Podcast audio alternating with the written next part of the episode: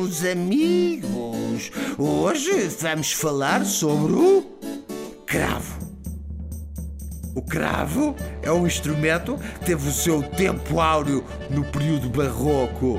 Por isso, é mais fácil de o ouvir nas orquestras barrocas que tocam o repertório desta magnífica época da história da música. No entanto, também é bastante utilizado por alguns compositores contemporâneos pela sua coloriedade tímbrica.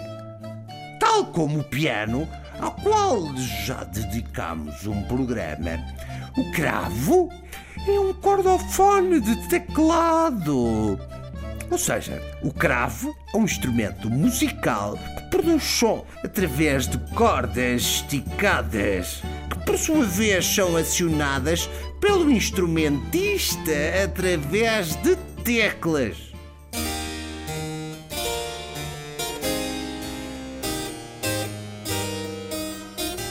Deste modo, podemos até dizer que o cravo é parecido com o piano, que também é um cordofone com teclado.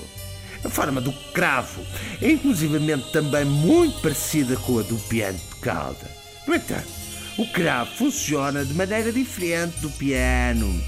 Enquanto no piano as cordas são percutidas por martelos, no cravo as cordas são beliscadas por uma peça de plástico eh, chamada plectro, que é na verdade uma espécie de palheta. Ora, este plectro encontra-se agarrado a uma peça de madeira comprida de nome martinete.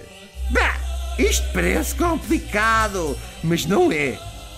A extensão do cravo moderno atinge as 5 oitavas. No entanto, nos instrumentos mais antigos, a extensão comum era de 4 oitavas ou ainda menos. Há muito boa gente que não conhece este instrumento e bem merece ser divulgado. Experimentem perguntar lá em casa se sabem o que é um cravo. Se não souberem, coloquem o vosso ar mais erudito e aproveitem para fazer um brilharete. Boa! Um abraço a todos!